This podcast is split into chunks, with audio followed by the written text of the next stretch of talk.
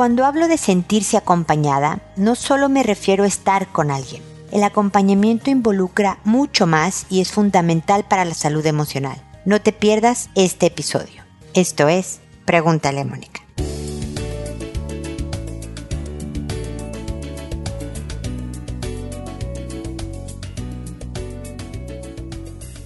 Bienvenidos amigos una vez más a Pregúntale a Mónica. Soy Mónica Bulnes de Lara, como siempre, ya lo saben, feliz de encontrarme con ustedes en este espacio que siempre también los invita a seguirme en las redes sociales, en Instagram, en Twitter, en Facebook, en todos lados estoy como Pregúntale a Mónica, solo en LinkedIn estoy como Mónica Bulnes donde van a recibir ideas, estrategias, frases, videos que complementen lo dicho en, en, este programa para podernos entre todos armar una vida mejor, una vida más feliz. Recuerden también, si pueden, dejar un comentario, ojalá positivo desde luego, en las plataformas donde escuchan este podcast porque ese tipo de reviews ayudan en mi trabajo. Entonces, esa es la ayuda, el apoyo que les agradezco y les pido en este momento. Y el día de hoy vamos a hablar de lo que es estar acompañada. Ustedes saben que desde el día uno de nuestra vida queremos sentirnos vistos,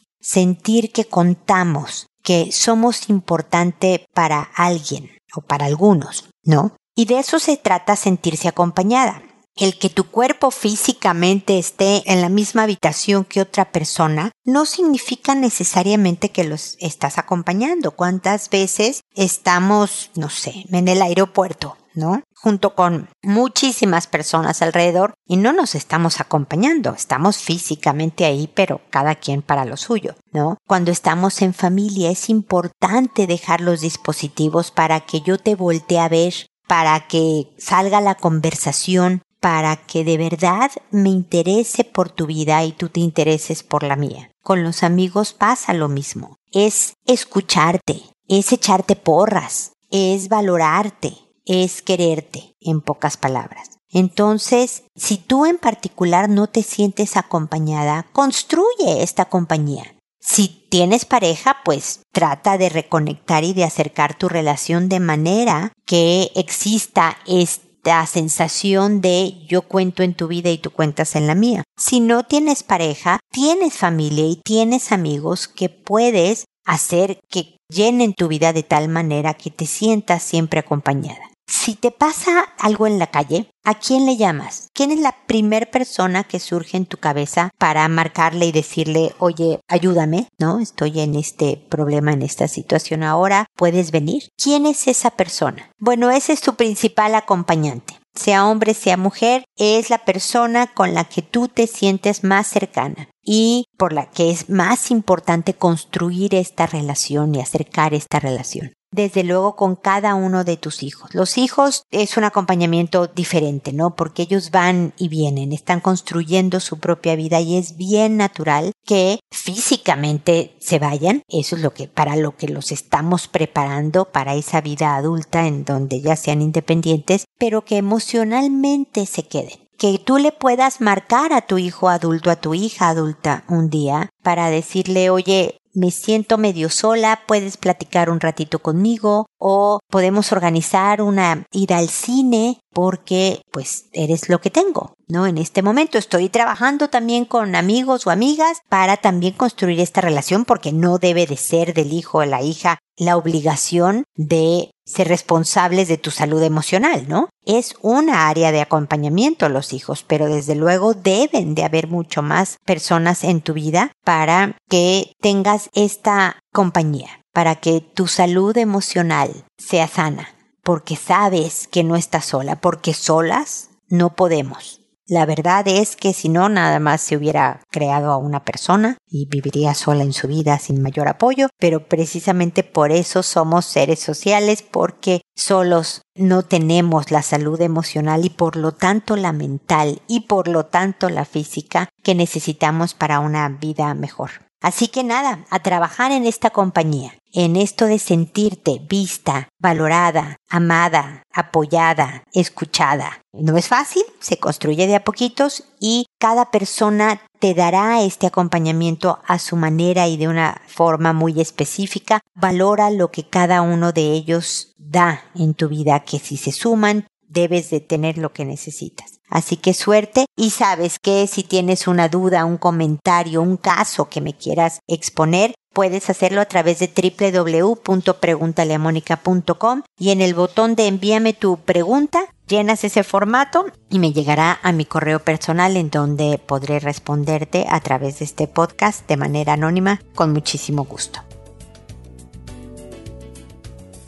Así que bueno, eso es el comentario inicial, espero que les sea de utilidad. Ahora, como saben, me voy a responder sus consultas, que lo hago por orden de llegada, que a todo mundo le cambio el nombre para conservar su anonimato, que una vez que he respondido a, su consulta y el episodio se publica en la página, a las personas que me consultaron les envío un correo diciéndoles el número de episodio, el título del episodio, el nombre que les inventé y anexo un enlace directo al episodio para que puedan escucharlo y rápidamente sin mayor búsqueda puedan escuchar la, respuesta, mis comentarios a lo que ustedes me escribieron. Lo hago por audio y no por escrito, no les respondo al mismo correo porque me escuchan mucho más personas de las que me oyen y pues pretendo poder ayudar a más gente con algún comentario, alguna idea que oigan al estarle respondiendo al otro. Pero por eso son anónimas para que nadie sepa quiénes son ustedes y me llego a tardar. Me llego a tardar más o menos dos semanas en responder, pero siempre, siempre respondo. Aunque me tarde más de dos semanas porque algo pasó con el correo o lo que sea, siempre voy a responder esperando que mis comentarios complementen lo que ya ustedes hubieran hecho en un caso particular.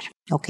Entonces, bueno, el día de hoy empiezo con Orlanda, que me dice, hola Mónica. Los casos de las últimas semanas me han ayudado con algunos temas por los que te hubiera escrito. Ya me has recomendado en otra ocasión que tome terapia, sin embargo, por temas económicos no me es posible. Mi mente me chantajea creyendo que me encuentro en una zona de confort en el trabajo, cuando en realidad ya no estoy para nada a gusto. Mi jefa se ha negado por varios años a darme un ascenso supuestamente por falta de las habilidades necesarias, cuando a unas personas con menos tiempo en el puesto y menos habilidades se los otorgó recientemente. Estoy mal de salud y a pesar de haber iniciado con una rutina de ejercicio hace tres semanas, me siento totalmente devastada. Solo quiero comer y dormir. Me cuesta mucho juntar fuerzas para trabajar y procrastino todo el tiempo haciendo labores del hogar. No puedo dejar de trabajar porque soy el sustento de la casa. Y me da pánico buscar un empleo por mi edad y mi condición de salud y aspecto. He tratado de aprovechar este tiempo para estar cerca de mi hijo y ha sido una etapa muy linda. Sin embargo, por las noches me angustio pensando que ya no voy a despertar. Últimamente me he cuestionado cuál será mi legado y me di cuenta que no soy nadie.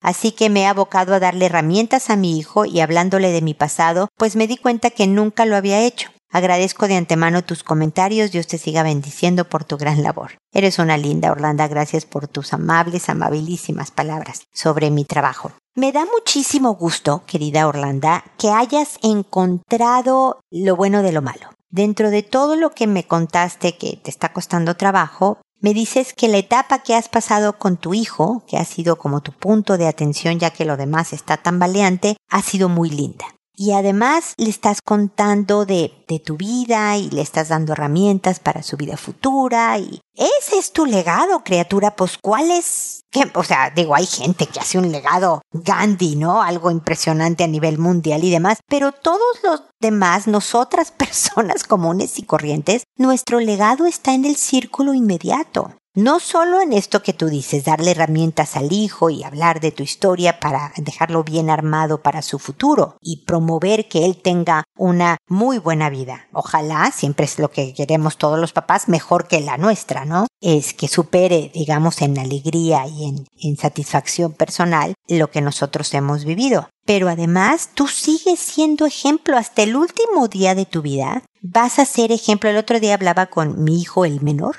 que pues ya es un hombre de 27 años casi, o sea, le faltan unos meses para los 28. Y quién sabe que estábamos hablando de que lo iba a educar y él me dice, no mamá, pues tú ya no me estás educando. Y la verdad es que le contesté esto exactamente, Orlando. Todavía te estoy enseñando cómo se puede vivir cuando tienes 59 años, que son los que tengo, Orlando. ¿No? Espero estarle dando a mis hijos un ejemplo de una persona que ya está en el nido vacío, los hijos ya no viven en la casa, que tiene ciertos achaques de salud como tú, que me entorpecen ciertas cosas de mi vida, pero lo hago con ánimo y con alegría y no quejándome y tratando de dar buen ejemplo de cómo se manejan las enfermedades, tratando de dar ejemplo de matrimonio, tratando de esto sigue siendo mi legado, Orlando. Tú estás legando y ojalá te enfoques en pensar eso, porque tu vida es valiosa para tu círculo. Definitivamente, si eres el sustento de tu casa, es muy riesgoso, sobre todo en esta época, nada más renunciar, independientemente de tu edad, tu aspecto y tu estado de salud, mujer. Yo creo que si eres una persona como cualquiera que se baña, se lava los dientes y se peina, todos tenemos buen aspecto. Desde luego hay modelos que tampoco están muy contentas con su físico, no creas, pero los demás somos normales que, ¿no? Mientras tengas un aspecto digno, estás muy bien. La salud no es algo que esté bajo nuestro control, hay que cuidarnos y hay que tratar de vivir más sanamente, pero salud va a ser la que tengamos. La edad es un factor que las empresas consideran para nuevos empleos, pero tú te puedes vender como alguien con experiencia, que alguien joven no tiene. Pero no sueltes una liana hasta que no tengas agarrada la otra. Yo te diría que te pongas en mercado, Ahora la mayor parte de la gente está contratando a través de LinkedIn, esos son sus contactos. Entonces, si no tienes un perfil, háztelo, búscate quien te ayude si no sabes cómo. Siempre hay un joven o un niñito de 5 años que sabe mucho más que nosotros de tecnología y te puede ayudar a armar un buen perfil, un sobrino, un tío, un compañero de trabajo, un algo sin decir que estás buscando tu trabajo, nada más quieres como actualizarte y usar esta herramienta. Entonces, si te ayudan a hacer tu perfil y demás para, para que te pongas en mercado, para que busques y te busquen y te encuentren y a ver qué sale. ¿no? Sobre todo si ya no estás para nada a gusto y si ves que hay un tema más personal que profesional con tu jefa. Ahí también no podemos hacer nada con la química entre dos personas y cuando ya estás viendo que te están dejando de lado y que tu carrera se está atascando, o sea, atorando, estacionando, es, es bueno abrir los criterios y, buscar otras posibilidades sin soltar lo que estás haciendo eh, ahora, lo que te da tu ingreso ahora, hasta que encuentres lo otro. Y luego me dices que sales a caminar, pero llevas tres semanas y todavía no te sientes bien. No, pues no. Se necesita más tiempo. Te lo dice alguien que no le gusta hacer ejercicio, pero que está haciendo también por un tema de salud. Yo como tú estoy saliendo a caminar, estoy tomándomela tranquila, digamos que un mes hice 45 minutos de caminar, ya ahora voy en el segundo mes y voy en una hora y quiero seguirle sumando para llegar a cierto número de kilómetros. Ustedes me han oído que he tratado otros tipos de ejercicio, siempre ando tratando de instalarme en una manera rutinaria de, eh, de moverme más y me cuesta y por eso cambio de ejercicios y demás, pero la caminata está pegando. Así que no, tres semanas falta.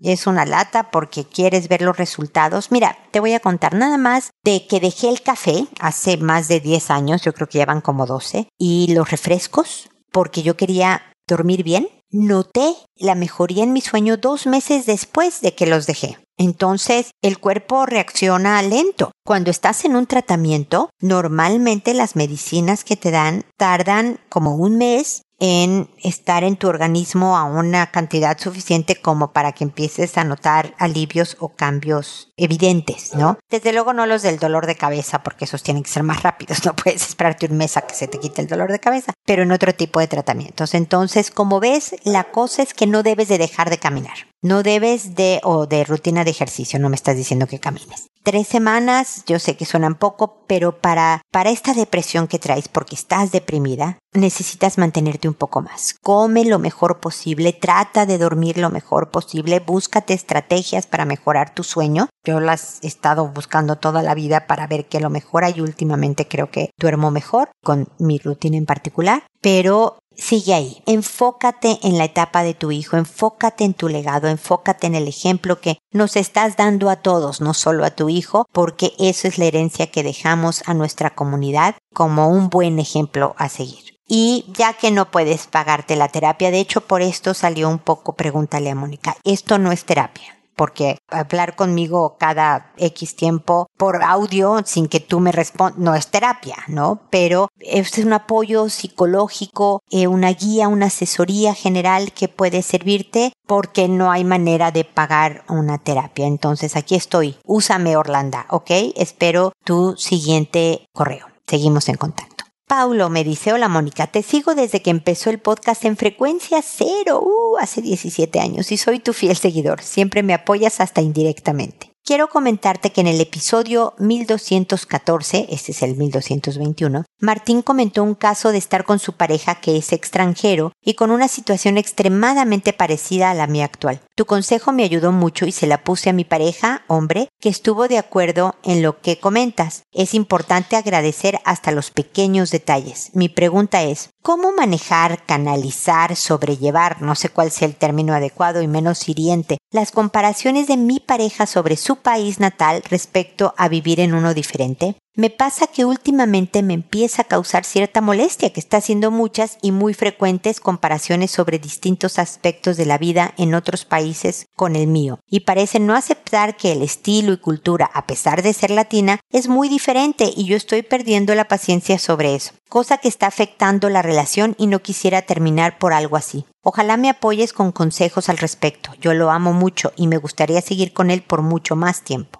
Después te consultaré más sobre este tipo de relaciones, pues la cuestión cultural sí es enriquecedora, pero también puede ser difícil. Mil gracias. Definitivamente, definitivamente creo que estar casado o en pareja con un extranjero siempre hay roces. Créeme que mi marido y yo los dos somos mexicanos y hay roces también, así que no nos libramos al convivir con alguien de los roces, pero, pero entiendo que las diferencias culturales pueden causar diferencias, ¿no? Mira, tú me dices que últimamente ha hecho más. Por lo que entiendo por lo que me dices, Paulo, tú vives en tu país de origen y él es el que está viviendo en otro país. Muchas veces estas comparaciones son nostalgia, es duelo, es extrañar muchísimo. Y entonces empiezas a sobrevalorar o valorar, la verdad es que no es exagerado, lo que hacen en tu tierra y cómo lo hacen y cómo te sientes más familiarizado con esos estilos que con los otros. Y te da miedo de repente perder tu raíz. Te lo dice una mexicana viviendo en Chile, ¿no? Alguna vez me dijeron que pues debería de usar más palabras chilenas y no tantas mexicanas porque pues ya llevo casi 17 años viviendo aquí y no,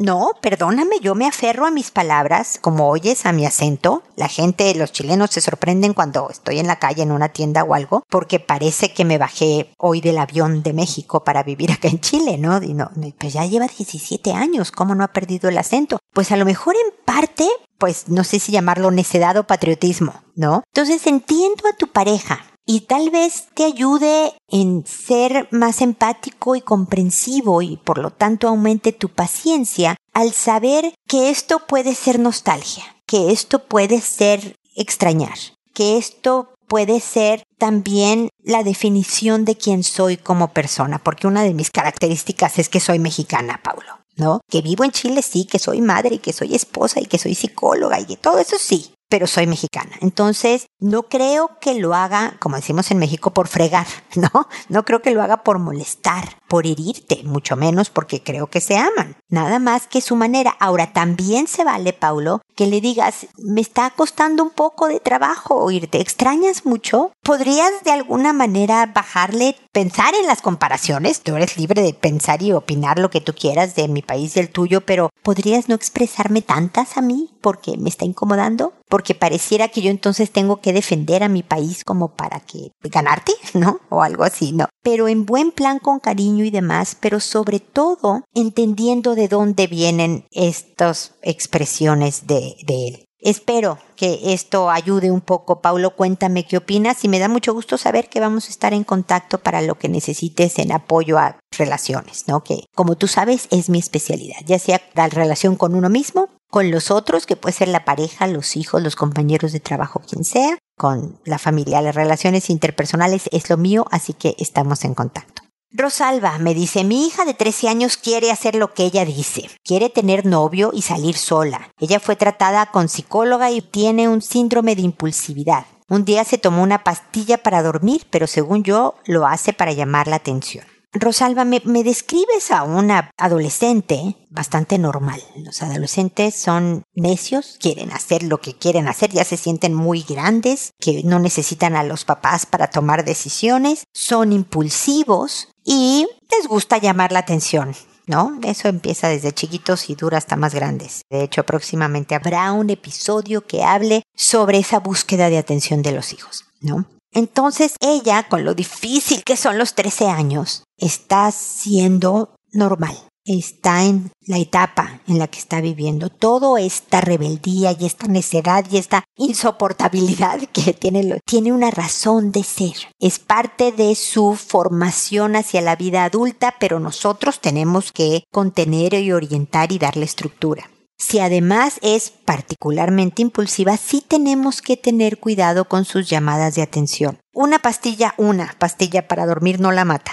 No le hace tampoco nada bien, pero sí son llamadas de auxilio. Puede ser que tenga pensamientos suicidas, eso hay que estarlo vigilando y si es así tiene que volver con la psicóloga. Pero nada más también puede ser en no estoy contenta, no estoy feliz, ayúdenme pero no, no, no saben decir esto los de 13 años. Lo que hacen es decir, quiero hacer lo que yo quiero cuando quiero y como quiero y quiero novio y quiero salir sola y, suena a que por como me suenas en el poquito mensaje que me dice que obviamente y con toda razón Rosalba estás exasperada, estás irritada por esta forma de ser de tu hija y entonces puede haber muchos encontronazos, ¿no? Muchos topes de cabeza, tú con ella y ella contigo y entonces nadie se está huyendo, nadie está poniendo aquí estructura, nada más hay encontronazos. Y la única manera de hacer que esta jovencita de 13 vaya madurando, su cerebro va a ir desarrollándose y esto se va a ir calmando, o no,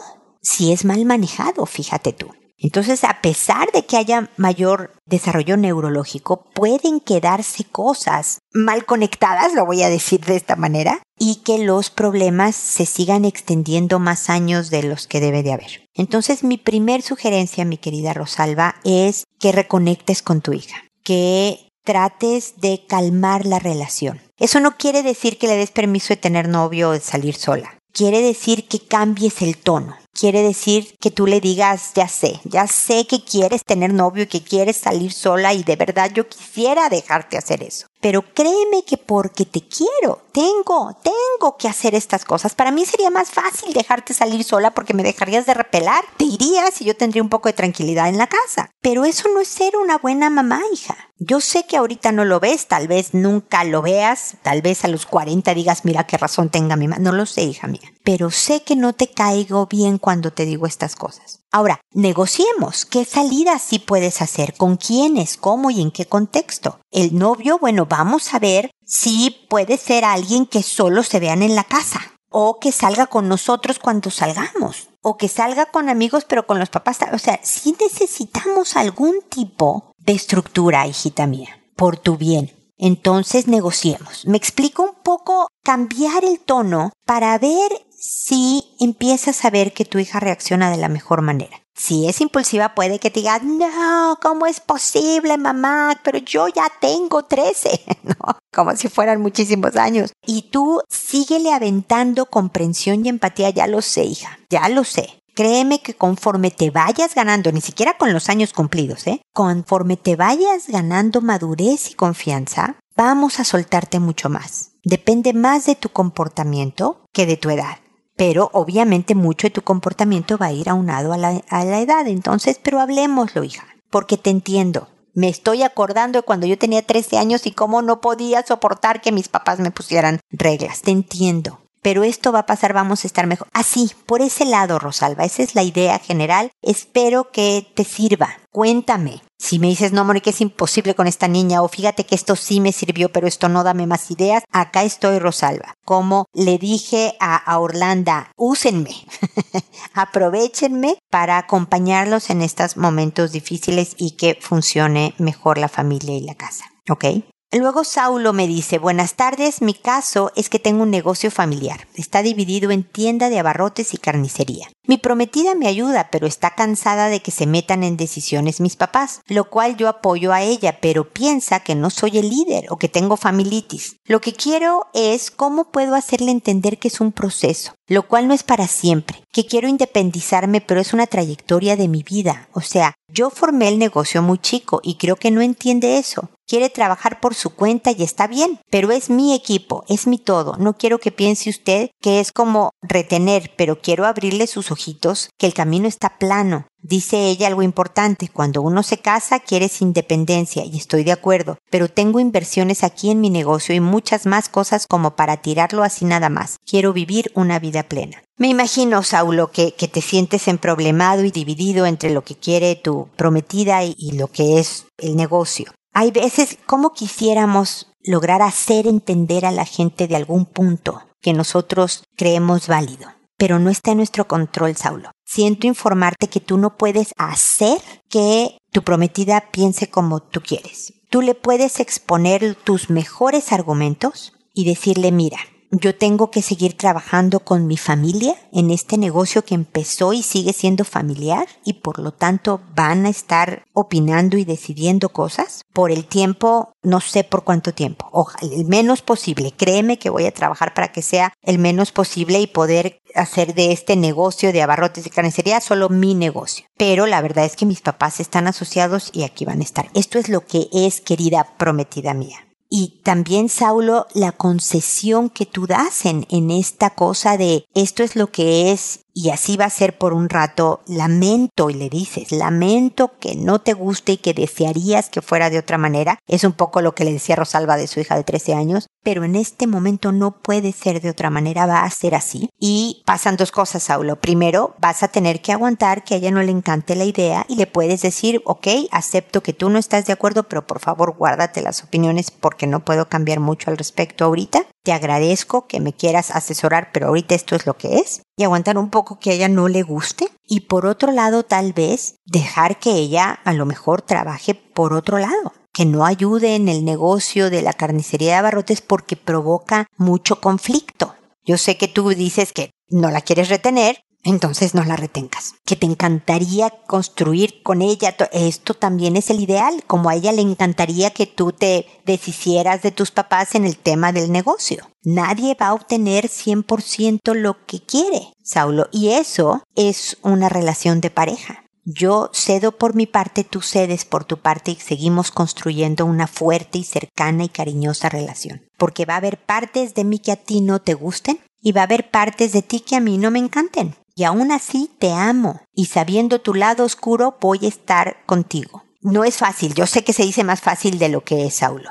pero es la única manera, hablar de realidades. La realidad es que ahora no puedes desbaratar la asociación familiar, con tus papás quiero decir, y tampoco puedes retenerla. Estas son las cosas que cada uno debe de conceder. Espero que se puedan poner de acuerdo. Cuéntame qué opinas y como he repetido en todo el programa, aquí estoy para seguir comentando y seguirte acompañando, ayudando a que logres esto de la vida plena, que es parte de mi trabajo. Quiero que tú y tu prometida y tus papás y todo tengan esta vida plena, satisfecha, más feliz. Así que espero que sigamos en contacto. Y espero amigos que nos volvamos a encontrar en un episodio más de Pregúntale a Mónica. Y recuerda siempre decide ser amable. Hasta pronto.